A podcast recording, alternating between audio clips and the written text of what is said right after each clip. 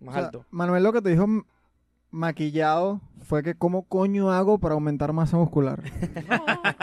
¿Cómo haces? Yo te pregunto, ¿cómo hago No, para yo que este chamo hay un aumente? techo, pues así, no, yo así me mate comiendo, no voy a aumentar más de 2 kilos al mes, por ejemplo, qué sé yo. Si no es, es físicamente imposible aumentar más de eso, por ejemplo. No, No, a lo mejor sí, simplemente tienes que comer comidas más densas en calorías. Mm, A lo mejor te toca literalmente cenar y después comerte un pepito antes de dormir. coño. En pocas palabras, por decirlo. o sea, un ejemplo estúpido, claro. pero, ¿sabes? A lo mejor cocinar tus comidas y echarle un poco más de aceite o, o hacer salsas que... Echarle más aceite. Sí.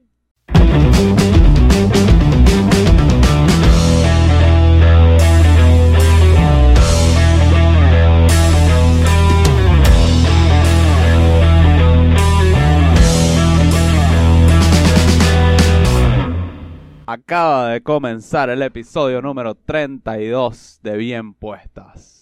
Claro que sí, tenemos hoy a nuestro quinto invitado del podcast, Klaus Cristo, personal trainer y coach de nutrición y cinta morada en Jiu-Jitsu. Jiu-Jitsuka. Eh, No olviden darle me gusta, suscribirse y chequear el Patreon porque hay unos cambios interesantosos. Bueno, Klaus, gracias por venir. Gracias por invitarme. Me gustaría empezar con... Bueno, ya Manuel te presentó diciendo que haces jiu-jitsu. Te tengo una pregunta aquí como para romper el hielo. En una, en un, en una situación de mm, supervivencia extrema, sin armas, ¿cuánto tiempo crees que te tome asesinar a Manuel para, para comértelo? ¿Y por qué a mí? A un Manuel promedio. Ya que tienes este jiu-jitsu background. Eh, menos de un minuto. Menos de- No, epa, 100% serio. Te lo juro. sin, sin, sin morder. Nada, O sea, con, con tus manos. listo.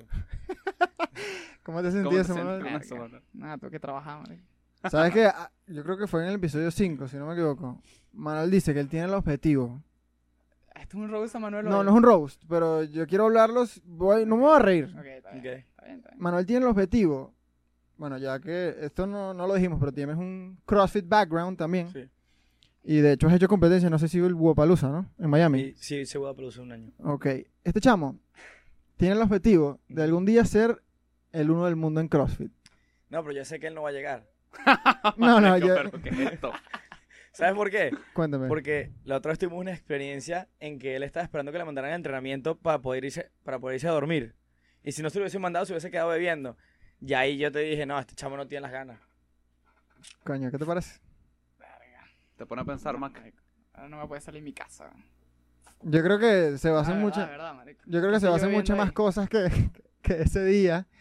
Yo creo que... O sea, si tú llegas a ser top 100... Tienes que vivir para eso. Exacto. Ahora, tú ahorita estás enfocado en el tema de la nutrición, ¿no? Claro. Te graduaste de...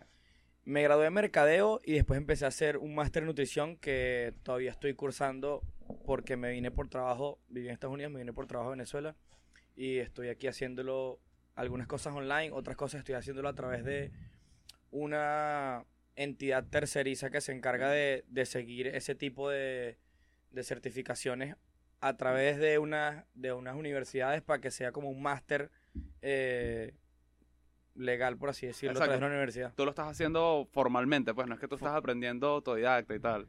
Formalmente. Y estoy haciendo unas pasantías con ciertas nutricionistas importantes de- del movimiento en Estados Unidos que son muy reconocidos y a través de ellos No. hago, o sea, les hago trabajos a ellos y, y al mismo tiempo me ayudan con experiencia en el coaching, si tengo alguna duda en el coaching o si tengo alguna duda de cualquier estudio, de cualquier información, los tengo a la mano, pues. Conchale, yo entiendo que por el mercadeo, porque tus redes, tus redes están de pinga. De, de ahí tu, tu arroba, arroba Healthy Sensei, ¿no? Health Sensei. Health. Health Sensei. Sensei. Estoy tratando de meterle más ahí a eso y aparecer más, pero bueno, debería, pero... ¿Cu- ¿Cuál dirías tú que sería como tu, tu highlight en tu camino como, como coach?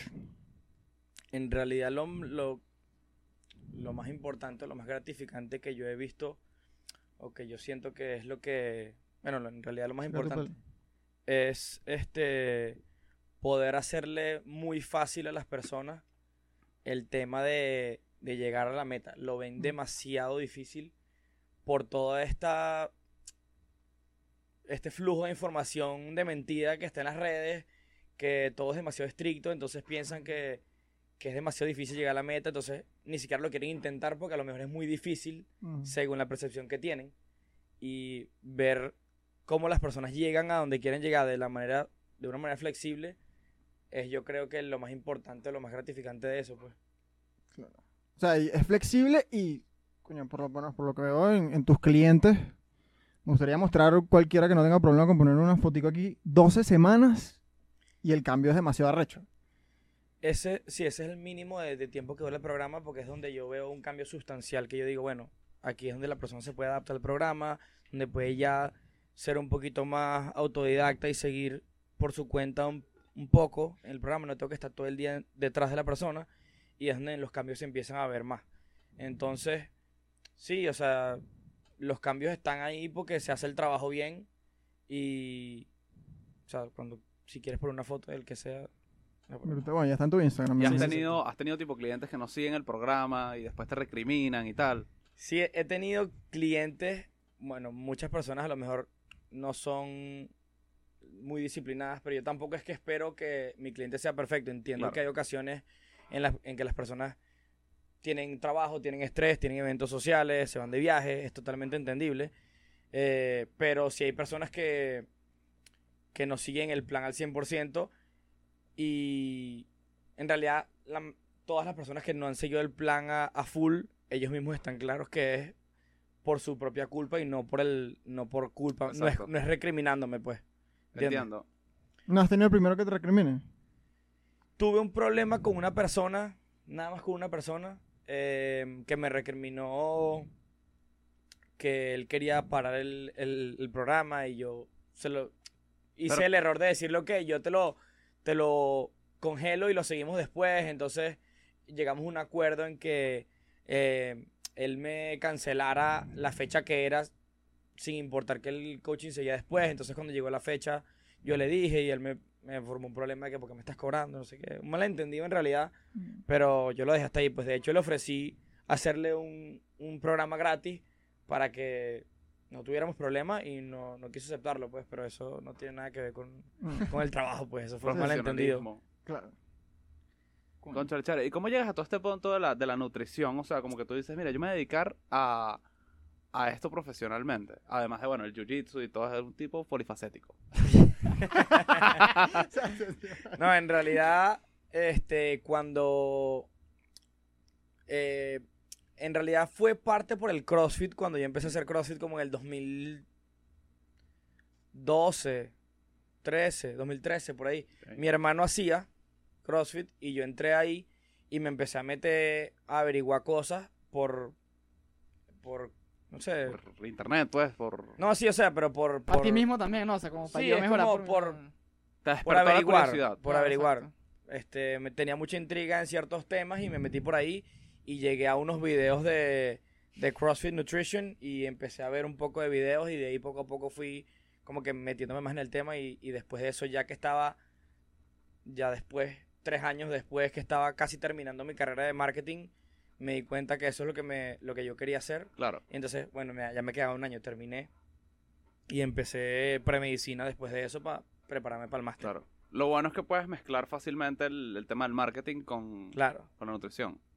sí. Como tú eres paleo. ¿Tú, No. tú ya estás paleo, ¿no? No. Porque Ah, la, la dieta paleo, pero de- es la- explícale la- a nuestra audiencia. Sí, bueno, ya que empezamos con el tema de las dietas, Eh, en las preguntas que hicimos en Instagram, varios preguntaron de- del ayuno intermitente. Saludo a MoveUp, Tomás Colmenares, Ajá. que nos preguntó que si el fasting es bueno, es malo. ¿Qué opinas tú al respecto? Eh, no, es, no es malo, pero depende de- del contexto. En nutrición todo es mucho de contexto. De que el objetivo que tú tengas con tu cuerpo. Exacto. O por qué lo estás haciendo. Hay gente que piensa que el fasting es una herramienta rápida para perder peso, pero al final yo les digo, si tú piensas que puedes hacer fasting por el resto de tu vida, entonces hazlo.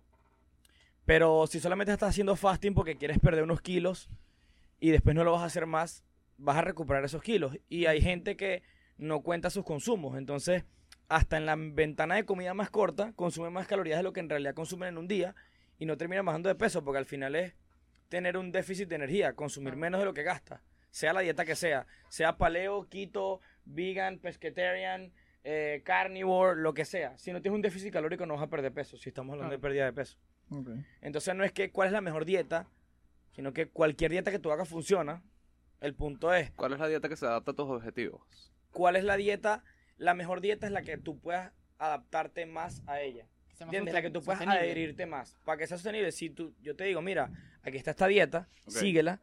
Tú vas a durar un mes, dos meses como mucho haciéndola y cuando terminemos el programa no la vas a hacer más. Claro. Porque es, es muy estricta y es muy poco flexible. ¿Qué pasa si te vas a la playa y estás tres días en la playa? ¿Qué vas a hacer? ¿Entiendes? Entonces ahí es donde uno tiene que aprender a, a llevar un, algún conteo de los consumos para, para saber de dónde vas a sacar lo que te tienes que comer para minimizar el daño en realidad. Porque tampoco es que, ah, bueno, yo sé que mis consumos, entonces cuando voy para la playa me va a llevar puros tupperware de pollo con, ¿sabes? Lo puedes hacer si quieres, pero tampoco estás, estás tomando la parte más importante que es también disfrutar con tu familia o disfrutar Claro. con tus amigos o estar en el, en el momento, pues. Que si la paella familiar y tú y que no, yo traje aquí mi topper de... Sí, eso es fatal, en mi opinión. Sí, cu- cuéntame algo, bueno, del fasting. ¿Ok? Que an- antes de grabar me contaste que te lanzaste un fasting de cinco días. Sí. Cuéntame por qué. ¿Qué necesidad? O sea, ganas de. ¿Por qué coño dejas de comer cinco días? De- En realidad quería vivir la experiencia, más nada. Exacto. Sí. ¿Viste? ¿Tuviste alguna experiencia religiosa ahí en ese momento? No, yo me imagino que. No, porque todo tipo sabes de que Coño. los monjes hacen, hacen ese tipo de, de prácticas y, y cuando, cuando meditan, la vaina t- como que te puede facilitar la, la liberación de, De DMT. de DMT en el cerebro. Chao. Coño. Sí, eh, no, en realidad no. ¿No viste Marciano? No, no pasé por eso, pero cuando, por así decirlo, em, dejas de darle comida al cuerpo, es como que ya deja de, deja de darte la señal de que te da hambre porque no le estás dando energía. Ah, ok. Entonces es como que empieza, empieza a usar, a quemarte. o sea, lo tu más difícil es energía. empezar. Claro, ya después del tercer día, ya no, no, no te da, o sea, del segundo día al tercer día, ya de verdad no es que, o sea, tienes hambre normal, pues como puedes sentir en este momento, tienes Claro. hambre y te puede caber algo, pero no es que te estás muriendo de hambre, pues. O sea, tomas agua y ya, pues. Eso Solo- sí, te, le- te agarraste un pedacito de arroz, el, el que si el sexto día y comiste como un degenerado. Bueno, una buena cena. Coño. Solo Sí. agua, solo agua tomabas hace cinco Solo agua.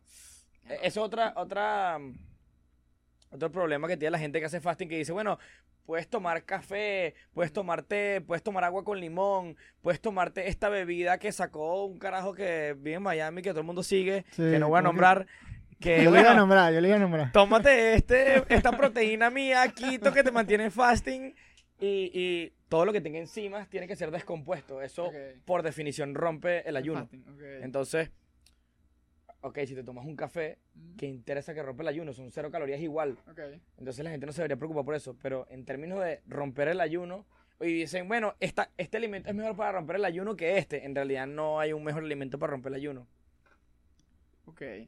Así como tampoco hay. eh, me estoy, creo que me estoy saliendo un poco el tema, pero me da risa cuando digo que no, yo no puedo comer harina en la noche. Lo mismo en el día que en la noche, ¿no? Exactamente. No, no, la comida no tiene hora. Exacto. Si tú te comes la- una cantidad de calorías al día, así te la comes a las 10, a las 11, a las 12, a la 1 de la mañana, es totalmente lo mismo, pues estás consumiendo la misma cantidad.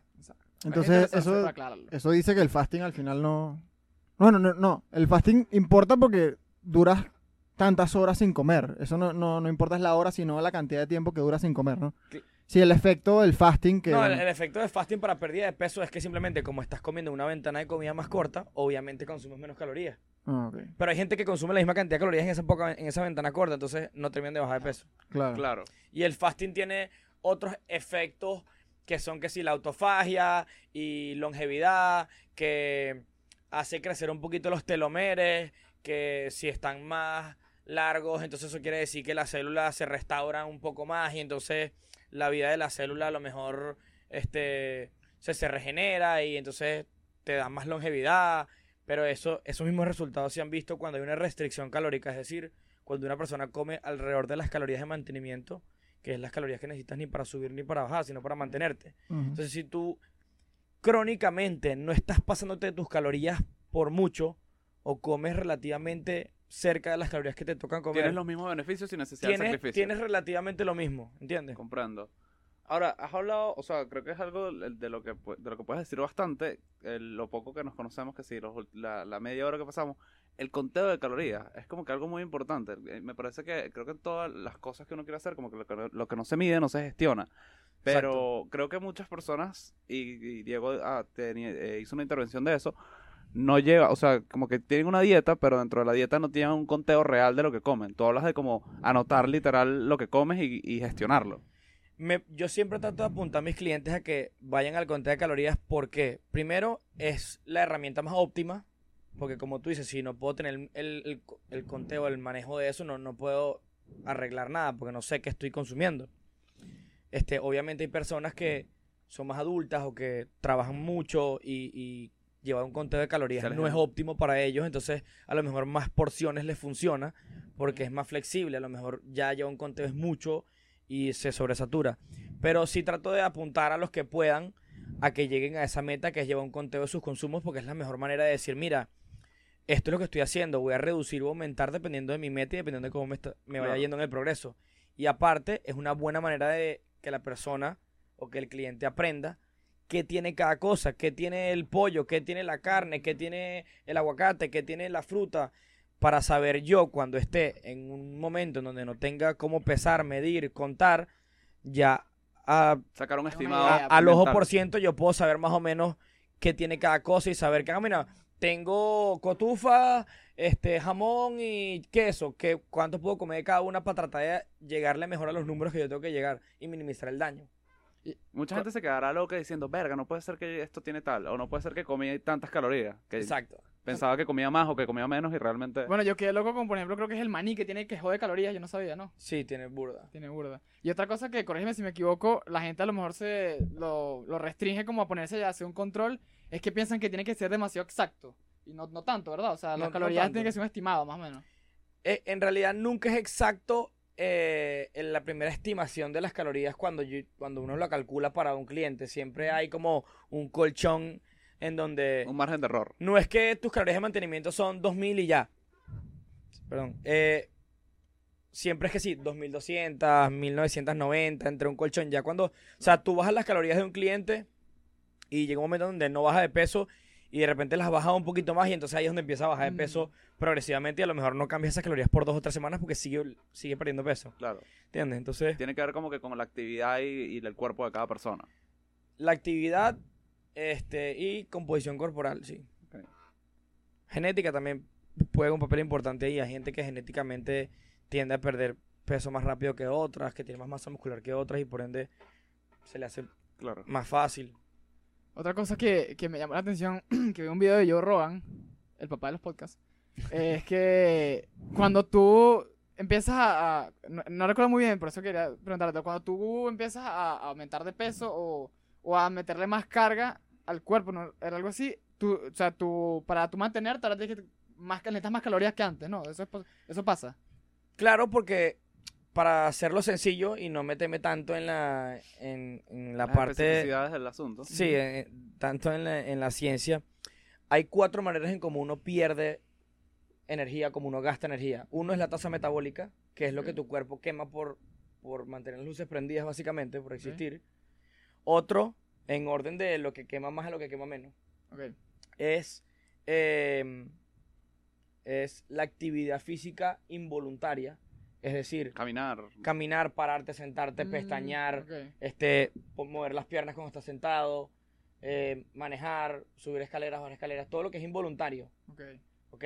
Luego viene el efecto termogénico de las comidas, que es un valor que se le da a la proteína, carbohidrato y grasa para, para determinar cuánto el cuerpo gasta por absorber ese macronutriente. Ok. Mm, ok. Y la actividad física, Que tú haces... Que sí es eh, ejercicio. Ok. ¿ok? Ajá. Entonces, de esas cuatro maneras, obviamente, si yo calculo to- estas cuatro y veo que eres una persona sedentaria o que trabajas todo el día te sentado, estás alejando por- ya calculando estas cosas, yo puedo determinar que tu rango calórico está en tal número. Pero si tu actividad física sube, eh, Mm. obviamente tu requerimiento calorías. va a subir. Claro. Eso me pasaba a mí cuando estaba en Estados Unidos. Yo me la pasaba todo el día de pie, caminaba en la universidad todo el día, manejaba a 20, 30 minutos lejos de casa duraba todo el día en la universidad, iba al gimnasio, luego volvía, a lo mejor jugaba futbolito un día, iba al jiu-jitsu, iba a la casa, o sea, andaba Claro, muy se activo. la- las Entonces, entonces, consumiendo las mismas calorías que consumo ahorita, estaba perdiendo mucho más peso allá Claro, que lo que ahorita estoy manteniendo. ok. Una pregunta para, para salir un poco del, del asunto. ¿Tienes un playlist de música para entrenar?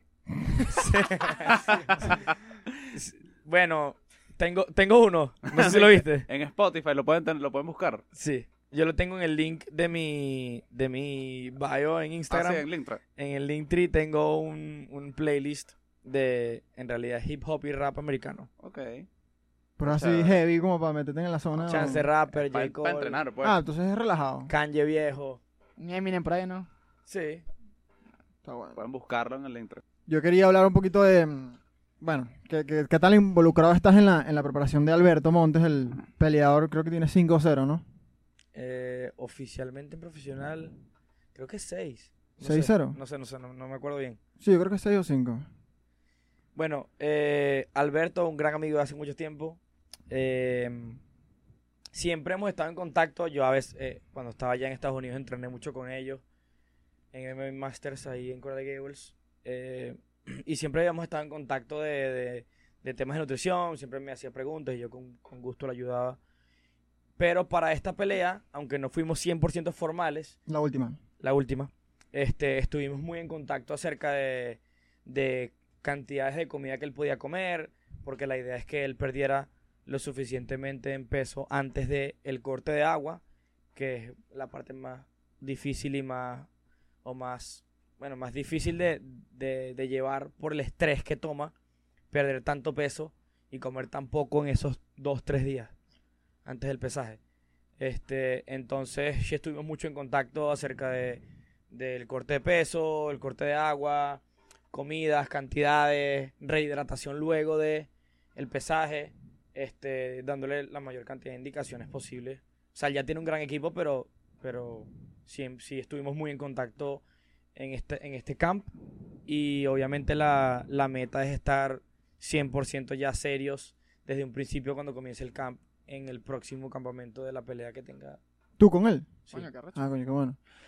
Ese, ese tema de la- o sea, los pesos de, de los, de los peleadores me parece demasiado interesante. Como Escucho horas de Joe Rogan o cualquier peleador hablando del tema y, y es como, o sea, me doy cuenta que es peligroso. O sea, tú ahorita como que, con- si empiezas con Alberto es como, yo fácil puedo hacer que alguien pierda peso, pierda 20 libras en 5 días, lo que probablemente lo voy a matar Exacto. si hace todo lo que yo le diga. Entonces tú te estás metiendo como, como aguas turbias ahí, ¿no? No te da como que No, pero una que- responsabilidad jodida, porque no, mira, mira cómo, cómo es el proceso de, de pérdida de peso de un peleador, y corrígeme si me equivoco. Ellos, bueno, cuando tienen tiempo, un, tra- un training camp largo, que le ponte que les avisan tres meses antes de una pelea, están entrenando, jodiendo, que jodiendo, entrenando durísimo, Jodiendo. jodiéndose el cuerpo, perdiendo el, ponte que, no sé, el peleador tiene 190 libras y la meta es 155. Ellos agarran, van perdiendo el peso poco a poco. Tres o cuatro días antes del pesaje empieza la deshidratación, ¿no?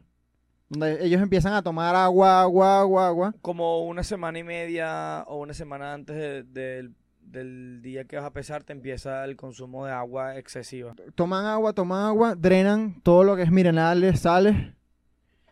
Y mm, creo que, o sea, ahí es cuando, eh, cuando ya dejan de tomar agua, creo que ahí sí, eso es días a antes. cortar el agua poco a poco en la semana hasta que ya el día de Hay la menor o el cantidad día posible. antes empiezas a, a cortar el agua y entonces sigue el agua saliendo del cuerpo mientras ellos cortan el agua y ahí mismo hacen o cardio o si les falta mucho peso todavía y no pueden hacer tanto cardio porque ya Meten están el sauna. muy cansados, Sauna. Hacen baños de, de agua y sal y después del baño de agua y sal caliente para que sudes, luego apenas sudas, te sales y te envuelves en toallas para seguir sudando. O sea, es agua salada, una tina caliente con, con, con sal. Con, sí, con sal. Con Epsom salt. Son sales especiales que te abren en los un día de calor. te abren los poros básicamente y, y empiezas a sudar y después sales y te acuestas en el piso y te envuelves en toalla y, y sigues sudando por media hora más y haces varios ciclos hasta que llegues al peso. O sea, tú los ves a ellos saliendo al pesaje ahí todos ganadores, pero los que están es muriendo. Muriendo. ellos dicen videos feos. ¿Te acuerdas del video de Jorge Masvidal? Se sí, que perdió muriendo. 20 libras en 6 días. Pero eso es que eso es que le avisan, ponte que ¿qué, qué haces tú si estás 100% involucrado con un peleador.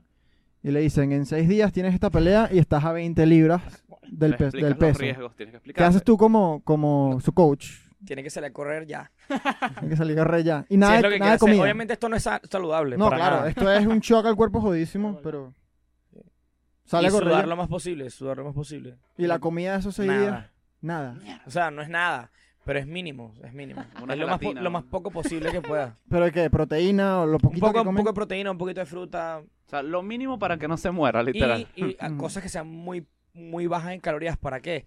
Para que el volumen de comida sea más grande. Exacto. ¿Entiendes? No es lo mismo 100 calorías de pan a 100 calorías de fresa. A lo mejor 100 calorías de Mm. pan es un slice, 100 calorías de fresa son una vaina así, ¿entiendes? Entonces, Claro. Para que se sienta lleno, pues. claro, para que te dé más volumen de com- más volumen de comida, más peso de, en comida, pues. Pero bueno, igual calorías al final no es lo mismo que, que peso, entonces... O sea, no, no, no sé cómo... ¿Cómo era? Ponte que te comes unas fresas y que... Como que porcentaje de arena. O sea, como tú dices que la fresa comería mucho más y el pan es poquitico. Gran parte de la fresa es agua, me imagino. Claro, pues. porque al final lo, lo que pierden ellos es un porcentaje de masa muscular, un porcentaje de grasa y un porcentaje de, de- de agua. Entonces es como que depende mucho de lo que comas, de cuánto duras en drenar este alimento, ¿no? Eh, en cierta parte sí, pero lo que uno, uno no tiene el control de cuánto drenas y cuánto absorbes tan perfecto. Es simplemente vamos a tratar de consumir las menos calorías posibles, que es el número que yo puedo controlar, Mm. Ok. y ahí vas viendo cómo va respondiendo el cuerpo. En realidad es bastante difícil, pues, pero eso es sudar, sudar, sudar, sudar, sudar, sudar, sudar, y ya. O sea, para perder un kilogramo de grasa, no vas a poder hacerlo en siete días. Claro. O sea, sí se puede hacer, pero tienes que tener un déficit Brutal. Sí, o sea, para aumentar un kilogramo de grasa, tienes que estar en casi que 7000 calorías por encima de tu requerimiento, de tu requerimiento semanal. O sea, es difícil aumentar un kilo de grasa. Hay gente que se va de viaje a la playa y llega, ah, engordé dos kilos. Sí, no, engordaste Mm. dos kilos en comida, glucógeno y agua, no en grasa. Claro. ¿Entiendes? Es muy di- es bastante complicado engordar esa cantidad de, de grasa en tan poco tiempo. Una pregunta, ¿te han llamado o has, has tratado con algún, algún paciente, no sé si es paciente, algún, algún cliente obeso mórbido y si no, le echas bola? Claro que O sea, yo no tendría problema. O sea, no- yo no tengo ninguna limitación. Cualquier persona que esté buscando mejorar su estilo de vida y aprender es bien aceptado en, en, en mi programa, pues. No tengo ¿Pero has ninguna... tratado con alguien que, que sea, o sea, no tienes que decir nombre, pues, pero debe ser como un reto, o no sé. O sea, obesi- obesidad mórbida, no. es eso que sale en la televisión, pues, que no puedes ni caminar. Claro, no, Ah, no, bueno. no, no he tenido la oportunidad, pero en realidad, Has tenido el placer. en realidad, para mí eso no es un reto grave. Para mí eso es fácil. ¿Ah, sí? Claro, porque es una persona que hace todo mal. Apenas cambies una cosa muy pequeña, ya va a haber un resultado muy sustancial, ¿sabes? y sería, una, sería una experiencia rechísima cambiarle la vida a alguien así, ¿no? Claro. Yo lo pongo Bueno, que de hecho he tenido, he tenido pacientes que tienen problemas con comida, que han sido anoréxicos, y me ha tocado recuperar esa relación con la comida, que es probablemente la parte más difícil de, de Mierda. todo este peo. Y es algo que es bastante, bueno, diría que es el reto más grande, pues. Claro. porque ya es una vaina psicológica. Ya no estás tratando, o sea, estás tratando el cuerpo, pero también estás tratando la, el alma, voy a decir, pero es como la personalidad, pues, y es la parte más difícil, porque tú le dices a alguien, bueno, tienes que comer tal, tal y tal y hacer tal, tal y tal, pero de- del dicho al hecho, que la, la persona tiene que tomar muchas decisiones. Y, Y más si tiene una vaina como anorexia, que también es algo más mental que físico. es, es también acompañar demasiado de que lo que estás haciendo va a pasar. O sea, si yo le digo a mi cliente, esto va a pasar, va a pasar esto, esto y esto, obviamente uno lo internaliza, pero, pero hasta que no pase no lo cree. Entonces también tratar de llevar de la mano un poco a la gente que a lo mejor se siente estancada en algún momento, explicarles que eso es completamente normal, que la pérdida de peso nunca va a ser lineal y siempre fluctúa por estrés, por agua, por este, menstruación en las mujeres, por, cual- por sueño, sea, eh, son- cual- mil millones de cosas hacen que el peso fluctúe día tras día y, y por eso nunca es lineal. Entonces también acompaña un poco a los clientes o a las personas que están en el programa para que Explicarles Confíen que un siempre que poquito. se paren en la, en la balanza no, no quiere decir que la vaina va a bajar, o sea, puede fluctuar. Claro, si tú la ves desde lejos, la perspectiva es que ese, ese chart va bajando, pero no va bajando así. Claro. Va bajando con picos, ¿entiendes? Entiendo. Yo quiero un comentario sobre el, el tema anterior que estamos hablando de, de los peleadores. Bueno, de que tú dijiste de esa gente que dice, no, que en dos días aumenté dos kilos en la playa. Ajá, lo que tú dijiste que, que en realidad te aumentaste en comida, pero no en grasa como tal. Yo, con respecto a tanto subir como bajar, hay un límite, ¿no? En lo que uno puede. O sea, tú no puedes aumentar más de tantos kilos a la semana porque así tengas 8000 calorías de, de superávit. O no hay un límite. O de déficit, no sé. Eh, en, o sea, si no comes nada y tienes un déficit, o sea, por decir, por llevarlo al extremo, pues que eso no, no va a pasar. Pero si tú no comes nada y, y estás en ese déficit, depende ya mucho de tu genética cuánto bajes, dependiendo de tu contextura corporal, cuánto músculo tengas, vas a quemar más o menos de lo que tienes, depende de qué tan eficiente seas. Si tienes más masa muscular, a lo mejor tu tasa metabólica es más alta y eres más, o sea, eres menos eficiente con la energía en realidad, porque estás Ok. quemando más rápido. El ah, que sea más eficiente con la energía eh, tiene, una tasa, la energía, por así tiene, decirlo. tiene una tasa metabólica más lenta. Porque la comida que tiene, la, o sea, la energía que se mete la usa. Cambio, como tú eres poco eficiente con la energía, De una entonces vez. de una vez eh, tienes el, el- la capacidad de que tu este, tasa metabólica sea más alta. Mm, Entonces, sí, a lo mejor puedes tener un déficit completo y bajar de peso, pero lo que determine ya a qué nivel baja, no es que ya después de tantos kilos no vas a bajar. ok. A lo mejor llega una persona que baja mucho, otras que bajan más poco. Y aumentando el aumentando es lo mismo. Si tienes un, un superávit muy grande, probablemente vas a aumentar a un ritmo mucho más, más O sea, alto. Manuel lo que te dijo maquillado fue que cómo coño hago para aumentar masa muscular. ¿Cómo haces? Yo te pregunto, ¿cómo hago No, para que este chamo hay un aumente? techo, pues así, no, yo así me mate comiendo, no voy a aumentar más de 2 kilos al mes, por ejemplo, qué sé yo. Si no es, es físicamente imposible aumentar más de eso, por ejemplo. No, No, a lo mejor sí, simplemente tienes que comer comidas más densas en calorías. Mm, A lo mejor te toca literalmente cenar y después comerte un pepito antes de dormir. coño. En pocas palabras, por decirlo. O sea, un ejemplo estúpido, claro. pero, ¿sabes? A lo mejor cocinar tus comidas y echarle un poco más de aceite o, Mm, o hacer salsas que... Echarle más aceite. Sí. Y eso no, eso son, no son grasas malas. Creo que lo estoy diciendo mal, pero. Depende, si son... Aceite de oliva. Bueno, ahí, está otra pregunta. ¿la- ¿Hay calorías buenas y calorías malas? No, Tiene que ver con eso, ¿no? O sea, la que si le pongo más grasa no es, no es poniéndole más calorías, pero una caloría que no es sana. O sea, si, Sí. si este chamo está tratando de aumentar. pero ¿qué, qué es para ti sano? Coño. Coño, buena pregunta difícil. O sea, eso es un término es como- que... Eso es un término que es, Obviamente yo me toca usarlo, pero cuando yo estoy hablando con un profesional, mm, no lo menciono porque, claro, yo lo digo para una persona que yo le digo algo saludable para que Mm. entienda más o menos el término. lo que te para los huevones de bien puestas. pero, pero en realidad, yo hablo con un profesional y yo no le puedo decir, esto es más saludable que esto, porque en realidad, ¿a ¿qué, qué significa que algo sea más saludable que otra cosa? Te tengo un ejemplo, pues. O sea, te digo, yo me voy a comer un pepito porque eso tiene que joder calorías. Pero no es mejor que yo coma calorías me- que tenga menos grasa o menos, o sea, menos ¿En- salsas, por ¿En ejemplo. qué contexto? Porque si yo voy a entrenar, eh, tengo una competencia mañana de, de, de bench press, a lo mejor quiero comerme el pepito, pues. O a lo mejor yo me siento mejor emocionalmente o mentalmente comiéndome el pepito. Entonces, ¿qué- ¿es más saludable para mi, para mi cuerpo? No es, pero para mi cabeza sí. Entonces, ¿qué vale más? Es por eso es que es una palabra medio, medio confusa. Entonces, por eso siempre digo que no hay comidas buenas ni malas, sino hay comidas más nutritivas que otras. Pero no hay buenas ni malas. La gente siempre me pregunta, ¿esto engorda? ¿Qué engorda menos?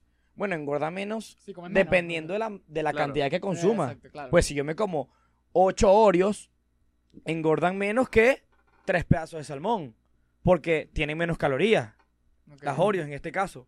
¿Me entiendes? Por eso el conteo del que hablamos más eh, me- al principio es de calorías, estrictamente. Claro. No y- importa si esas calorías son en Oreo, es lo que acabas de decir, digo, son en salmón, o En son realidad, en, en realidad lechuga. sí importa en el, en el sentido de que la calidad de lo que estás consumiendo, porque si es en Oreo a lo mejor tiene más carbohidratos y grasa y menos proteína. O sea, la cantidad de macronutrientes que deberías consumir sí importa y por eso la calidad importa también por el volumen de comida. Si a lo mejor te comes 8 Oreos, a lo mejor ya casi que llegas a las calorías, ¿me entiendes? Claro. Claro. Entonces, no es que casi llegas, pero es una cantidad bastante alta que puedes comerte una comida completa y queda full por horas. Exacto, y te, vas- te- te vas a Mm. sentir ¿Entiendes? Y la, y la contextura corporal también importa. A lo mejor, si yo como 2000 calorías, pero en esas 2000 calorías tengo una baja cantidad de proteína, no voy a subir de peso a lo mejor, pero mi contextura corporal no se va a ver bien. A lo mejor me veo un poquito más, menos pegado o con menos, menos músculo, teniendo el mismo peso.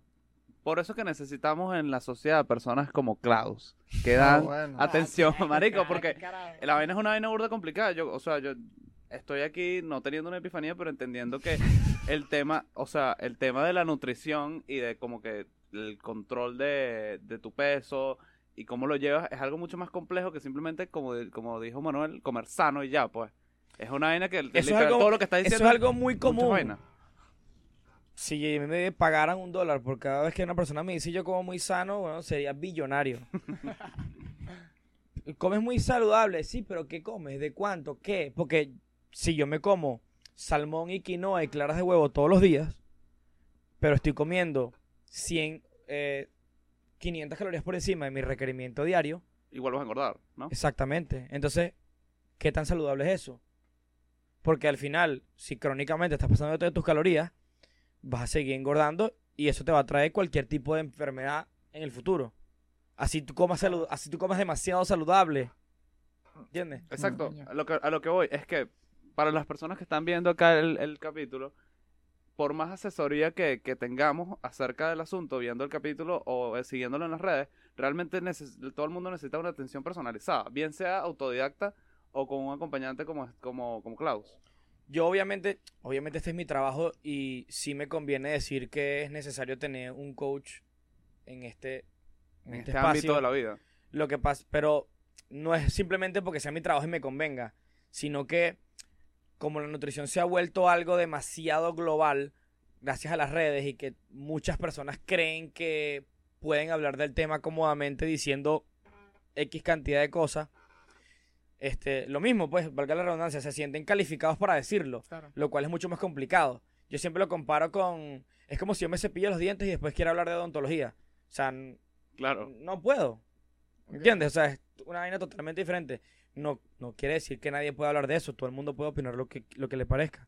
Pero si hay mucha falta de información verídica. Hay mucha desinformación. O sea, Hay mucha información- desinformación. El tema del azúcar es un tema que yo constantemente.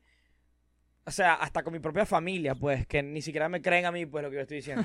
O sea, Y que- Sí, eso, es lo, lo que te, lo que te iba a decir. Tú estabas comparando el salmón con la Oreo y te iba a preguntar que si el azúcar que contiene la Oreo no, no afecta tu rendimiento o tu meta. Exacto. mucha gente piensa que el azúcar es dañina, que el azúcar, que yo, o sea, yo cuando alguien se quita el azúcar le pregunto, ¿cuál es la razón por la cual te lo quitaste? Y siempre, no, el azúcar es, es lo peor, el azúcar es demasiado dañino, el azúcar es cancerígeno, el azúcar... Pero es más un discurso que algo que tenga una un sustento real. Te voy a hablar de eso. Eh, no existe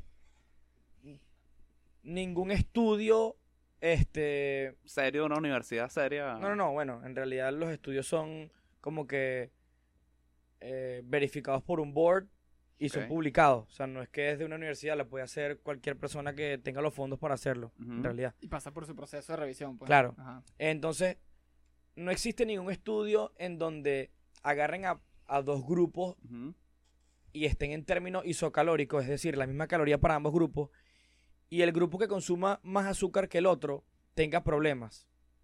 Este no es el causante exclusivo de alguna enfermedad. ¿Entiendes? O sea, yo no puedo, no hay un estudio que diga, esta, este grupo comió esto, y este grupo comió esto, y este grupo comió azúcar, y este no.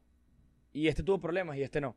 ¿Entiendes? Cuando tú moderas la cantidad de azúcar que consumes y estás dentro de tus calorías, no tienes problema. ¿Entiendes? Si yo, lo que pasa es que cuando uno consume azúcar, tienden a ser muchas calorías, porque el azúcar es calórica. Cuando consumimos azúcar, que es carbohidratos, consumimos la misma cantidad de grasa, incluso. Tú te comes un postre y tienes la misma cantidad, casi que la misma cantidad de grasa y la misma cantidad de carbohidratos. Ok. O sea, tú, tú, te, tú te comes una torta o un cheesecake, O sea, no es que es pura azúcar, pues. tú te comes un cheesecake y probablemente tiene la misma cantidad de azúcar que tenga de grasa. Unos Eh, en carbohidratos que tenga de grasa, ¿entiendes? Claro. Entonces, a la grasa no la culpan y al azúcar sí. Es el exceso de calorías de que trae problemas, no el azúcar como tal. ¿Entiendes? Si yo me como exceso de, de salmón, puedo tener problemas de, meta- de exceso de metales en el cuerpo. Claro. ¿Entiendes? Obviamente el exceso siempre es un problema. Pero no es que el azúcar como tal es un problema. Si tú consumes azúcar en moderación, no existe ningún estudio que diga que azúcar en moderación trae alguna patología o desarrolla alguna enfermedad. De hecho, hay un estudio muy famoso por Surwit et al. En el 2000... Bueno, no me acuerdo exactamente. Reciente porque es en el 2000 algo. Eh, Sí, ahí está, ahí está en la esquinita. Tú no lo estás viendo. eh, es muy famoso este estudio. Agarraron a dos grupos, ambos grupos consumieron la misma cantidad de calorías obviamente, este, random y, y ningún grupo sabía qué grupo, a qué grupo pertenecía. Un grupo consumió 10 gramos de azúcar agregada en esas, en esas calorías, el otro grupo consumió 100 gramos de azúcar agregada en esas calorías. Tuvieron virtualmente la misma pérdida de peso y, la misma canti- la- y la- los mismos cambios en parámetros de salud en sangre, ambos grupos. Entonces esto te demuestra que el azúcar no es el causante exclusivo. Claro. Y por eso debemos moderarla, porque eso es otra cosa. Si vamos a hablar de flexibilidad, es prácticamente imposible que tú me digas, me voy a quitar el azúcar por el resto de mi vida. ¿Entiendes? Ok, Claro. Es Sí, como que supuesto. esos retos de 30 días de que, bueno, me quitar el azúcar por 30 días. Sí, a los próximos 30 días, ¿qué vas a hacer? Es preferible moderarla y, y consumir una cantidad de azúcar que te permita disfrutar, pero al mismo tiempo mantenerte dentro de tus números o mantenerte dentro de tu rango. Hay personas que no cuentan calorías, pero bueno, más o menos tienes un conocimiento de que, coño, no me voy a comer 100 pedazos, me voy a comer uno. Yo me voy a comer un pepito y te digo honestamente que me pueden caber dos pepitos, pero a lo mejor me puedo comer Claro. medio. Ya cumplí con mi necesidad de, de, otra de rascarme esa piquiña de comer algo que me gustaba. Claro. Y, y después cuando llegue a casa consumo algo y ya, que no, no tenga que ser excesivo. Claro, si me provoca comerme los dos, me los como. Pero te digo, hay maneras de minimizar el daño sin excesos, pues. O sea, manteniendo la conciencia siempre cuando uno, cuando uno come. Y Ahora- entiendo que culturalmente, tipo, aquí de este lado del charco, tipo en América, la culpa es del azúcar. Pero en Europa, especialmente en el en UK, en Gran Bretaña, la culpa es de la grasa. O sea, Ajá. porque la vaina es una es literal una construcción, una construcción hecho, hace- cultural hace- que puede tener cosas acertadas o no, pero a lo que voy es que no es como que hay un, cons- un consenso. Precisamente por lo que tú dices, porque no hay un back que lo respalde, seguramente. Eh, en realidad, sí hay mucha. Lo que pasa es que mucha gente se toma la nutrición como religión y hay muchas personas que creen en el quito y no salen de ahí. ¿Ok? Pero ha sido demostrado múltiples veces que en realidad, si no hay. O sea, es, es energía, la que sale y la que entra. Si no hay un déficit calórico, si estamos hablando de pérdida de peso, no va a haber ningún cambio en realidad. Mira, cuando, cuando tienes un cliente nuevo, aplicas el, el famoso detox. Que si Eh, caldo los primeros tres días. Eso es, tal- eso es otro mito. Sí, ¿verdad? Sí. Yo, odio, yo odio ver a alguien que ah, acaba de estar con un nutricionista, ahorita caldito hoy, caldito mañana. O sea, ¿por qué coño? No, no es algo, que no es algo que yo vea como sostenible en el tiempo. Pero es que eso es, es totalmente falso. Si hay algún nutricionista que escucha esta vaina o, o, o le preguntas o pregúntale al, al nutricionista a la persona que conoce, dime, dile que te diga cómo hace él para medir las toxinas que están saliendo del cuerpo y qué toxinas son. Claro. Yo tengo una teoría al respecto con esto. O sea, es que no, es que no salen toxinas. Te explico que yo ingiero alcohol, me voy a un sauna y empiezo a sudar el alcohol, ahí estoy botando toxinas de alcohol. Exacto. Pero yo no voy, no estoy botando toxinas por simplemente comer sopa. Eso no te detoxifica. Claro. Y los jugos tampoco. Ni se receta el metabolismo, eso no existe. Yo lo que creo es que lo que hacen estos, estos nutricionistas o el que inventó esto del detox es como que hacen que esta persona pierda el líquido estos primeros tres días y ven como un o sea como que bastante avance y lo que no perdieron grasa lo que perdieron fue líquidos en esto y es como que ah bueno este es el hombre con el que sabes Es con el el, que bait. voy a es el bait exacto Capaz. Pero eso termina no siendo sostenible. Es- esa es la- eso que acabas de describir es la típica persona que lleva toda su vida haciendo dieta y siempre está igual. Ok. Ok. Buscando pastillas, buscando suplementos, Yo- buscando... yo vi que tú vi- tuviste como cómo se dice peos no controversia controversia. en tu página cuando publicaste algo del Fit9 no en tu Exacto, cuenta sí. Ah, porque ¿Cuál es, la, ¿Cuál es la discusión? Bueno, este... Los believers de Sasha... eh, Yo esa soy- era la discusión en Los realidad. Sasha Livers. Yo soy un Los Sasha Sasha. No, no, no, no. No, y está totalmente Terrible. bien. Simplemente yo se lo tomaron muy personal. Yo no estaba diciendo lo que me salió de mi, de mi corazón decir. Yo literalmente busqué los ingredientes que tenía el producto, hice research y publiqué lo que dice la ciencia acerca de esos ingredientes. Y la mayoría no tienen el suficiente respaldo científico como para decir que son efectivos. Y bueno, es dependiendo también del contexto en que, en que lo hagas, porque hasta, o sea, entonces, ¿qué? ¿Vas a tomar esa pastilla por el resto de tu vida? Porque Claro. cuando la dejes de tomar vas a recuperar el agua que perdiste por los diuréticos y vas a recuperar la ansiedad que tenías por el appetite suppressor que tenía la pastilla. Entonces, a ciertas personas les pueden funcionar, Pero si no estás haciendo el 90% bien, que es entrenar y comer cerca de las calorías que tienes que consumir, ¿qué magia te puede hacer una pastilla? Si eso existiera, ya todo el mundo la tomara y fuese 3.000 veces más famosa que lo que es. Claro. ¿Entiendes? Entonces, no estoy en contra. Tómala si quieres, pero en realidad es una pérdida de dinero y de tiempo. Coño. Está bien, está bien. Hay que... Como, como todos, como la mayor, como el 99% de los quemadores de grasa. ¿Qué hacen los quemadores de grasa? Tienen diuréticos, tienen este pastillas que te, te calman la ansiedad, te quitan un poco el apetito. Entonces, ¿qué haces? Te hacen comer menos, es decir, déficit calórico, te sacan agua del cuerpo porque tienen diuréticos, es decir, pierdes un poco la hinchazón, sobre todo alguien que lleve mucho tiempo sin hacer dieta y esté hinchado posiblemente por todo lo que come. Y obviamente vas a ver un cambio. Pero entonces, ¿hasta, ¿hasta dónde ese cambio es sostenible? Esa es la pregunta. Otra cosa que aprendí antes de empezar a grabar fue que hablamos de la creatina. Que tú consumes creatina. Yo pensé que, o sea, mi percepción de ella era chamos que flacos, em, que lo que quieren es aumentar masa muscular y, y son los únicos que consumen este suplemento. ¿Es un suplemento? Sí, un suplemento. Probablemente el suplemento más estudiado y con más respaldo científico, la creatina. Con virtualmente cero efectos negativos, eh, sea, el- sea la cantidad que sea. Eh, básicamente la creatina lo que hace es que te llena eh, los músculos de músculo de agua, es agua intracelular. O sea, él llena, básicamente hace que tú recicles mejor, o sea, llena de agua el proceso de fosfocreatina, que es lo que hace que tú recicles mejor ATP. Entonces, eh, reciclas mejor energía, tienes mejor energía ahí, tienes más oxígeno, hay mejor flujo sanguíneo, entrenas mejor, mejor rendimiento, mejor crecimiento y así sucesivamente. Yo, le- yo leí un post. Ah, de hecho creo que tú lo compartiste. Un post sobre la creatina que decía. El, el tipo decía: si, si me ponen una pistola en la cabeza me dicen que tengo que tomar solamente un suplemento por el resto de mi vida, escojo la creatina. Decía el, el tipo. Bueno, y también porque ayuda, porque ayuda a la, a la ganancia de masa muscular, porque haciendo eso junto con una buena cantidad de comida o suficiente cantidad de comida, obviamente el crecimiento de masa muscular va a ser mucho mayor. Porque obviamente cuando uno aumenta en peso, ustedes saben que aumentas peso, aumentas grasa y aumentas masa muscular. Claro. Capaz el aumento de masa muscular va a ser mayor y el aumento de grasa va a ser menor. Y si quieres perder peso, obviamente tener más masa muscular, así no estés comiendo la cantidad, así estés en déficit, consumiendo creatina, eh, obviamente vas a tener más masa muscular. Y el músculo, obviamente, quema más energía. Entonces, eso también te puede ayudar como de efecto secundario a perder peso también. Puede ser un, un, un plus, por así decirlo. Sí, yo- bueno, si tienes más energía ya es demasiado. Yo por lo menos cuando empiezo a entrenar, me, primero me cuesta más dormir.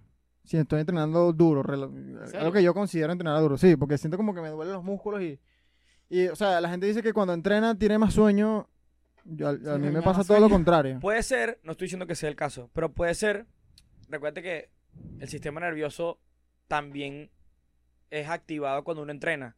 A lo mejor estás Por causando, a lo mejor estás causando demasiado estrés por la cantidad de volumen que le estás dando y no está siendo progresivo. A lo mejor empezar de menos a más puede hacer que no le dé un coñazo tan duro al sistema nervioso y tengas menos estrés corporal cuando entrenas, o sea, menos taxing, menos strain, lo que se dice en inglés, y a lo mejor puedes mitigar ese, esa falta de sueño. Mi- a mí al contrario, se me hace me- demasiado fácil dormir cuando entreno duro, o sea. Sí, bueno. Yo, que- yo quería hablar de otra cosa que, eh, porque eh, hemos hablado mucho del efecto de la comida en la salud, pero yo quiero hablar un poquito de rendimiento, o sea, ¿qué Ok. tan cierto es que hay unos alimentos que te pueden hacer que te, por ejemplo, que te canses más cuando corres o que levantes menos peso, que hay tan cierto que si te los quitas puedo ser más fuerte, o sea, más o menos eso. En cuestión de rendimiento, es una muy buena pregunta. Si hay unos. No es que haya alimentos como tal, pero sí que macronutrientes. Ok. Obviamente los alimentos tienen parte, ya te voy a explicar. Pero obviamente si es un, un entrenamiento de, de más baja intensidad. ¿verdad? Y que sea un poco a lo mejor mediano o más largo, a lo mejor, no a lo mejor, en realidad pasa que uno tiende a usar más energía de grasas Ok, eh, que si es un entrenamiento de alta intensidad más corto. corto. Ahí tiendes a usar más le- tu fuente de carbohidratos como primera gasolina, por así decirlo. Obviamente una combinación de las dos, dependiendo de cómo se ha dividido tu entrenamiento, es lo ideal. ¿Y a dónde vienen los alimentos? En que, por ejemplo, en los carbohidratos hay alimentos que tienen más fibra que otros. Entonces estos alimentos tienden a ser digeridos un poco más lentos, sacían Ok. más. A lo mejor necesitas un carbohidrato de rápida absorción porque necesitas eso como ese como esa chispa a lo mejor para, por ejemplo, lo que tú haces, entrenamiento de alta intensidad. Mm. Entonces ahí es donde los alimentos vienen eh, o son una parte importante. Es decir, yo antes de ir a entrenar, a lo mejor no quiero comer tantos vegetales y a lo mejor no tanta batata y prefiero comer algo como un, un- carbohidrato que tenga rap- azúcar, por así decirlo. Pan con Una mermelada. dona. Posiblemente, si entra en, en, mi- en mis gustos. Últimamente estoy, siempre me pasa que agarro una maña con alguna comida que me provoque en el momento. Ahorita estoy agarrando mucho de desayuno este Cinnamon Toast Crunch y agarro leche y le echo un scoop de proteína y se lo echo. Entonces es como con flay en la mañana antes de ir a Coño, entrenar. bien. Con un boost de proteína. Ujú. Está bueno. ¿Y la creatina cuándo te la tomas? me la tomo, en realidad no existe así como un momento específico.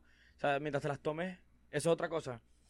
El- la creatina no tiene efectos eh, a, a mediana, a media máquina, por así decirlo. Tú tienes que sobrecargar el músculo con agua. Una vez que esté sobrecargado, empiezan los efectos de la creatina. ¿Entiendes? Entonces, no es que me la empecé a tomar hoy y ya empecé poco a poco, progres- progresivamente a ver los resultados. Una vez que ya el músculo esté sobresaturado, es que empieza el efecto de la creatina. ¿Y cómo se sobresatura? Tienes que tomarlo, que si 5, 5, Veces al día. no, no, 5 gramos eh, Todos los días. todos los días por 20 y pico días o puedes sobrecargar, que es que tomas 5 gramos 5 veces al día por 7 días, sobrecargas y después bajas otra vez a 5 gramos, Ese fue de el 3 a gramo. 5 gramos diarios. Entonces la creatina no es como la proteína que la, to- la puedes tomar todo el año. La creatina se... No, sí se- la puedes tomar todo el año. Pero lo que puedes es- lo que tienes que, si quieres que te funcione, no puedes dejar de tomarla. Ah. Cuando la dejes de tomar, se dejan de sobrecargar los músculos de agua. Entonces tienes que empezar a volver a tomar otra vez hasta que ya estés sobrecargado de agua y ahí es donde empiezas otra vez los beneficios de. También, también lo que está diciendo es que la creatina, que lo que dijiste es que no es media máquina, sino que, o sea, te la tomas o, o no te la tomas. Pues no es como que Claro, la o sea, no es que si me la tomé tres días y después dos días no me la tomé, después me la tomé cinco y después no me la tomé dos. Ahí nunca voy a sobrecargar los músculos de agua, nunca voy a exacto. tener resultados de la creatina. Otra cosa que creo que preguntaron, preguntó Coco. Nos preguntaron por, por Instagram de las preguntas que... No, Coco no sería gratis, chico. Sí, que este chamo quería asesoría gratis, pero vamos a resumir su pregunta. Ok. Él te dice que si... O sea, él está entrenando, él quiere... Primero quería que dijéramos su nombre, ya, ya lo nombramos. Coco, no vamos a decir más de eso. ¿Tú no Sí. cobras por eso? No, Próximamente. Vamos a cobrar, Todavía, Próximamente. eso bueno, próximamente Ah, esperemos. si hay alguien interesado en alguna publicidad, escuchamos propuestas. Él quería encargarse, bueno, de, que- de que nuestros oyentes supieran Shameless que, plug. que Coco está entrenando duro Ah. y se está lanzando un baño de proteína. Él te pregunta que si existe el exceso de proteínas, que él dice que se está tomando, creo que dos, dos scoops o dos vasos de proteína al día, más lo que ya tiene su dieta. Entonces él pregunta que si esto puede Perjudicar perjudicarlo. Depende cuando tenga su dieta. Depende cuando esté consumiendo, en realidad. No- en realidad, no, no lo. En, en términos generales o en re- una respuesta general, no. Ok, O sea, Aquí al revés, él necesita superávit calórico, ¿no? él quiere ganar masa muscular. sí. Sí, el Sí. superávit. Pero la, el superávit calórico va a venir un poco subiendo las- los carbohidratos y las grasas. Las proteínas tienden siempre a mantenerse en el mismo lugar, así quieras ganar o perder peso. Y si yo estoy tratando de aumentar masa muscular, existe la posibilidad de que yo me exceda de carbohidratos. ¿Y qué pasaría? Engorda. Si tú quieres ganar, bueno, no, vas a, o sea, si tú quieres aumentar, obviamente no hay un límite de, no deberías aumentar más de, dependiendo a qué rango quieras aumentar. Lo que puede pasar es que si el aumento es muy rápido, probablemente ganes más grasa de lo que tú quieras ganar y ganes menos músculo de lo que tú quieras ganar. Ah, Obviamente las dos van a subir, pero obviamente tú quieres que el músculo suba mucho y la, y la grasa no tanto. claro. Entonces puede pasar que si no comes la cantidad de proteína correcta, ganes un poquito más de grasa de lo que tú quieras. Entonces es como que los, las proteínas se mantienen como en un estándar y lo que hay que comentar es la- los carbohidratos. Y las grasas. Carbohidratos o grasas, Y cualquiera de las dos. ¿Entiendes? Y Eso- azúcar. Eso es otra cosa. El, la- las calorías que, nos, que no vienen de proteína, o sea, exceptuando las calorías que vienen de proteína. Imagínate que tú tienes que comer 2.000 calorías al día y tantas calorías vienen, eh, son Vienen de de la proteína. proteína. las que te restan, que se dividen entre carbohidratos y grasa, en realidad no importa qué tanto comas de una a la otra, siempre y cuando sean las mismas calorías. O sea, han, han- han hecho estudios que agarran a ambos grupos, consumen la misma cantidad de calorías, un grupo De grasas y otro de. No, no, de- un grupo come la misma cantidad de calorías y proteína. Y el otro, o sea, los dos grupos comen la misma cantidad de proteína y calorías. Un grupo come mucho más carbohidratos que grasa y el otro grupo come más grasa que carbohidratos, manteniéndose las mismas calorías. Y es virtualmente lo mismo. Es virtualmente lo mismo. En composición corporal es básicamente lo mismo. Entonces, ahí es donde tú tienes esa flexibilidad de decirle al cliente, mira, tú comes más grasa, comes más carbohidratos. Entonces le lanzas más calorías para allá o, o para allá, dependiendo de... De lo que es su preferencia, por así decirlo. Y retomando la pregunta de, de este pana, eh, en realidad si te pones a ver, dos scoops de proteína son 50 gramos de proteína. Eso es básicamente lo que él debería estar consumiendo por comida. Chale, Cuatro o cinco veces al día. Entonces, yo me puedo tomar cuatro scoops de proteína y todavía no llego ni a lo que yo debería llegar al día. Entonces, Claro. eso no es que es algo... Sí. Y exceso de proteína no trae problemas, al menos que tenga una preexistencia. En personas saludables no se ha visto que el exceso de proteína este, dañe los riñones o tenga algún impacto negativo en la salud. Mira, ¿y quién te gusta más trabajar? Tipo, con pe- o sea, que peleadores, mujeres, hombres, eh, no sé, alguien que. que Bueno, ¿Qué perfil es el que tú dices, coño, me gusta entrenar este tipo de gente? En realidad me gusta entrenar a, O asesorar, más bien. al porque- Gen Pop, que se llama, a personas que, no tienen idea. que no tienen idea, o a personas normales, por así decirlo. Al average Joe. Ok. Ok. Pero no te miento, siempre he sido por así decirlo, he, he sido un deportista de alta intensidad, competí mucho en varios deportes y siempre me he mantenido relativamente activo y obviamente es muy, o sea, es muy gratificante o es un muy buen challenge cuando estoy, cuando por lo menos trabajé con Claudia Claro. eh, en lo del Miss Venezuela o, o con Alberto o cuando trabajé con varios amigos que, que han peleado también porque es algo que uno lo toma como con más seriedad porque es como un buen reto y Claro. cumplirlo obviamente es mucho más gratificante porque el riesgo es más, es más grande. Claro. Ok. Yo quiero hablar, yo quiero hablar también un poquito de su entrenamiento. ¿Cuál es tu, tu metodología de entrenamiento favorito? ¿Qué es lo que más te gusta a ti hacer? Eh, ejercicio de resistencia es lo que en realidad me, me gusta más hacer a mí, pues, pesas, por así decirlo. Ok. Pesas o cualquier tipo de resistencia, peso corporal, ligas. lo Y que sea. cuando, por ejemplo, cuando te, te llega un cliente que, de esos que no sabe nada, como dices tú, el average Joe, tú tiendes a, a llevarlo más hacia, hacia esa parte que a ti te gusta más, o, o si él te dice, coño, a mí me gusta más es cardio, por ejemplo, o sea, o, o sea, estoy tirando un ejemplo, pero, Obviamente, si la persona me pide su opinión, yo le digo qué es lo que más le beneficia. ok, Pero llega un momento donde yo también tengo que hacer, tengo que hacer el proceso lo más fácil para la persona. A lo Mm. mejor nada más con decirle, mira, ¿sabes qué? Esa persona no hace nada. Entonces, solamente camina media hora al día y ya, ¿entiendes? claro, claro. Poco a poco uno se va poniendo más específico con las metas dependiendo de qué tan, qué tan estricto quiere hacerlo la persona. Pero tampoco puedo como que sobrecargar a una persona que no sabe nada, que a lo mejor es dependiendo del contexto, como te digo, dependiendo de qué, cuál ha sido una de las preguntas en el cuestionario de cuando yo, alguien aplica a hacer el programa conmigo es experiencia en entrenamiento. Ok. ¿Entiendes? Y qué ha hecho y, y, y cuál es su experiencia con algún coach anterior. Porque eso me da a mí un insight de yo poder decir, mira, a esta persona le puedo lanzar todo de una vez o, o no. O sea, si tiene experiencia contando calorías, bueno, mucho más fácil. Si Claro. no tiene experiencia, poco a poco. Si es una persona que trabaja todo el día y que está fuera de casa y que come en la calle, juro, yo sé que yo no puedo poner a esa persona a contar calorías tanto porque tiene que estimar muchas cosas. A lo mejor más porciones, a lo mejor más come más de esto, menos de esto. Y si le doy una guía, aunque yo no doy menús ni, ni le digo a la gente qué comer porque no elimino ningún grupo alimenticio, sí les puedo decir, mira, trata de limitar un poquito más esto y consumir un poquito más de esta cosa para que puedas tener un mejor resultado. Hay gente que también lo quiere así cuadriculado. Mira, dime qué puedo comer y qué no. Mm. Y tú le haces su menú. No, no hago, no hago menú. Ok. Me parece algo muy poco flexible. Es como, Sí, sí. si te gusta tomar jugo de manzana todas las mañanas y yo te digo que no lo tomes, o sea, cuando te va- termines el programa lo vas a seguir tomando, ¿sabes? Claro, y te Exacto. va a bajar la... la... ¿Sabes? En la dos semanas de la que la vaya. esto, ¿sabes? Por otro Sí. lado, alguien, alguien entra, creo que esto puede ser también una pregunta de muchas personas. Alguien quiere entrar a tu programa. ¿Qué, in- qué incluye el programa? Bueno, básicamente el programa es un coaching personalizado que, bueno, como la palabra lo dice, es lo más específico posible dependiendo de las metas que tenga cada persona y la disponibilidad. ¿Entiendes? Eh, Y es que sí, entrenamiento, nutrición. Yo ah, puede ser nutrición solamente, entrenamiento solamente o ambas. Pero básicamente es eh, ver cuáles son, evaluar cuáles son las metas objetivas de la persona y a través de una metodología flexible, tanto en entrenamiento como en nutrición, tratar de hacer que el viaje de esta persona de llegar a su meta sea lo más fácil posible.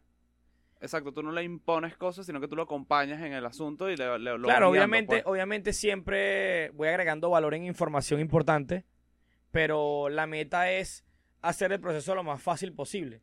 Claro, existen herramientas y estrategias que se pueden usar siempre manteniendo al- al alime- o sea, l- la idea de alimentación consciente, la idea de alimentación alrededor del entrenamiento, la idea de, de cómo darle a esta persona algunas herramientas cuando esté en eventos sociales o cuando se Mm. vaya de viaje para minimizar el daño.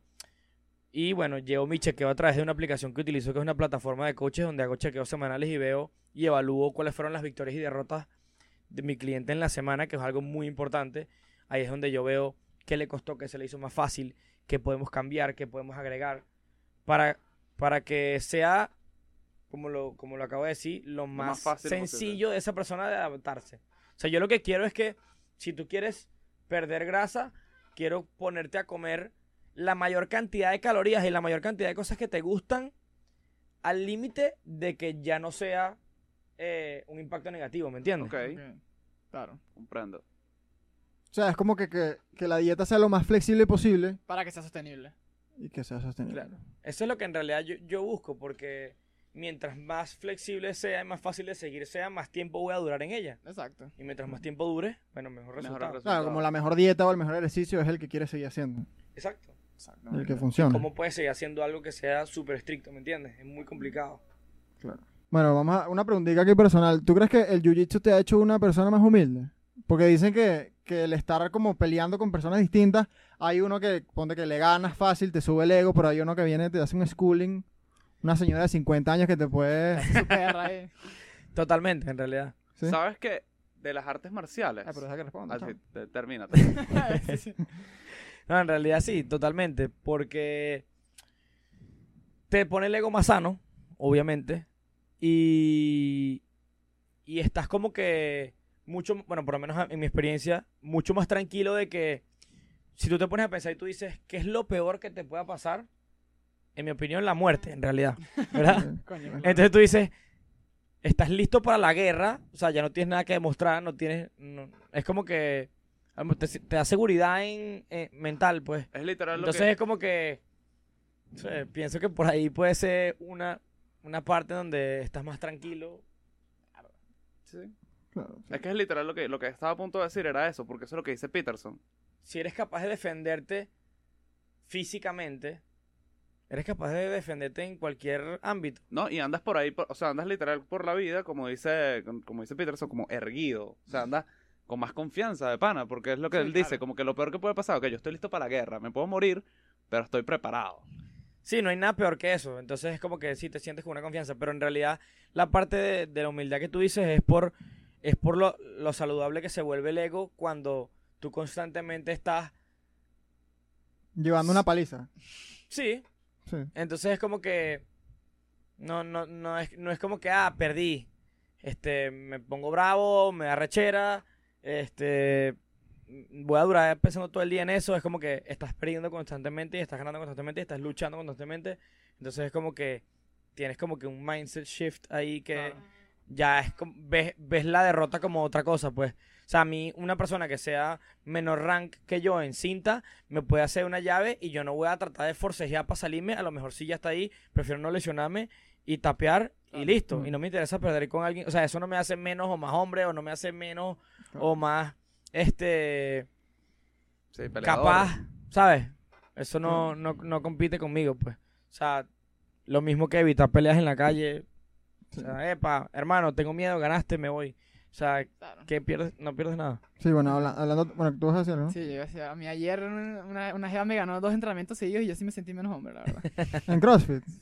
Ah, bueno. pero- Bueno, siempre hay alguien mejor que uno. Este chamo está pidiendo a gritos una asesoría gratis. Coño, marico, me están ganando las mujeres. Ni que me coco. Mira, eh, bueno, continuando con el tema del jiu-jitsu, ¿qué opinas de la, de la greasy diet? Esta dieta que dice que si yo me siento ahorita a comer puras proteínas, luego a las dos horas puedo comer puros carbohidratos. ¿Esto tiene algún beneficio? ¿Separar las comidas de esta manera?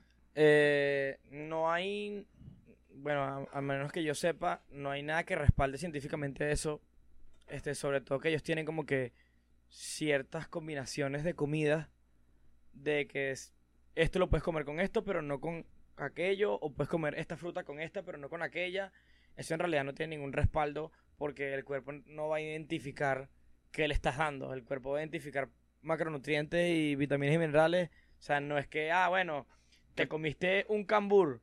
Si yo me comí la misma cantidad que tiene el cambur en otra fruta, el cuerpo no va a saber, Claro. ¿sabes? Ok. Eso es otro mito más. Hay muchos mitos. Ok. ¿Debería la gente dejar de tomar refresco? ¿Te quedas de tomar refresco? Mm, no necesariamente, si lo tomas en moderación, está bien. Una recomendación muy, muy... O sea, que quiero hacer énfasis mucho es refresco cero calorías. Buena opción. Obviamente no es lo mejor, no es lo, no es lo mejor en sabor, pero no estás sumando nada y por ahí estás quedándote dentro de, de tus calorías, entonces estás moderando tu consumo, por así decirlo. Exacto, o puedes intercalarlo. De repente, de 10 Coca-Colas, trata de tomarte la mitad y mitad. Entonces ahí vas cambiando. Sí, lo que pasa es que, por ejemplo, una persona verás que necesita 2.000 calorías al día. ¿Cuántos vasos de refresco te tomas aproximadamente cuando te sientas a, a almorzar? ¿Cinco, seis? No, coño, no. No sé, es mucho, ¿Una ¿no? persona veraje? Bueno, no sé, no sé. No sé cómo. ¿5 o 6 qué? Vaso de Vaso. refresco. En un almuerzo, coño, es mucho. Coño, mucho. Ma- Yo creo que máximo tres. máximo, Máximo dos latas. tres. Pues, Tres no sé es cuántos mucho. son. Bueno, una lata. Bueno, tú, tú estás hablando del americano promedio. Ah, bueno, un americano sí se puede lanzar un. bueno. X, el que sea. Te puedes ahorrar unas 500, 600 calorías tomando refresco cero calorías. Coño. Coño. Verga. O sea, 600 calorías es un buen, un buen almuerzo. Y Pues. si lo Sí. pones exacto. Bueno, Klaus, gracias por venir. Gracias a ustedes. Estuvo buena la... Estuvo buena la conversa. Yo creo que este es uno de los episodios donde más contenido de valor tenemos. Es- Sí, es probable. Sea, bueno, estuvo buena la, la Aquí la gente conversa. va a ver varias veces el capítulo anotando vainas. Que no, mira aquí lo que dijo el pana. Digo, en realidad lo que la, la gente tiene que saber es que perder peso, que es lo que en realidad la mayoría de las personas quieren, no es tan difícil. Simplemente hay que tener una buena cantidad de proteína consumida en todas las comidas y moderar los consumos extra. Y ya. O sea, la gente dice, coño, me, to- me, me comí un pedacito de torta. Marico, eso tiene nada de calorías. O sea, la gente puede constantemente consumir cosas que le gustan para que después no tengan esa, esas ganas de comerse el mundo el fin de semana y cagarla. Claro. Entonces es simplemente una buena cantidad de proteína en todas tus comidas y ser organizado. Porque tú puedes conseguir carbohidratos y grasa en todos lados. Pero siempre tener una buena cantidad de proteína preparada en la nevera que tú puedas consumir es ideal. Una Entonces, carne mechada, una vaina. organi- organizarse y una buena cantidad de proteína en todas sus comidas es básicamente, o sea, limitar el alcohol, este, tratar de dormir bien, limitar el estrés y no comer como un degenerado y ya eso te gana la mayoría. Ahí hay un clip. Bueno, buen cierre. Vamos a... Háblame, Klauser ¿cómo está la vaina, perro? Mira, yo quería hacerte dos preguntas que estos maricos no te preguntaron. Eh, la primera es, ¿qué tanto puede afectar lanzarte tu mejor pajazo así, sea pre o post entrenamiento? O sea, ¿qué tan cierto es ese mito de que eso jode? ¿Y qué tanto te puede afectar si es así? Y la segunda pregunta es el hecho de, coño, ponerse una bebé así, miche, ¿qué tanto, ta- qué tanto puede afectarte también, sobre todo cuando estás tomando suplementos y así? Háblame el mío. Bueno, con respecto a la primera pregunta, weón. Marico, en nada prácticamente, weón. O sea, no- nada, ninguno de nosotros es atleta de competencia. Así que esa mierda es, es insignificante. Y tampoco es que hay demasiados estudios comparando que la vaina en realidad te afecta, así seas un profesional. Y con respecto al alcohol, sí, el alcohol deshidrata y el alcohol inhibe un poco el performance, retrasa un poquito a lo mejor el progreso de pérdida de peso y sí es un, un componente que, que afecta negativamente el progreso. O sea, limitar el alcohol va a beneficiar siempre el progreso, eh, sea cual sea, ganancia de masa muscular o pérdida de grasa.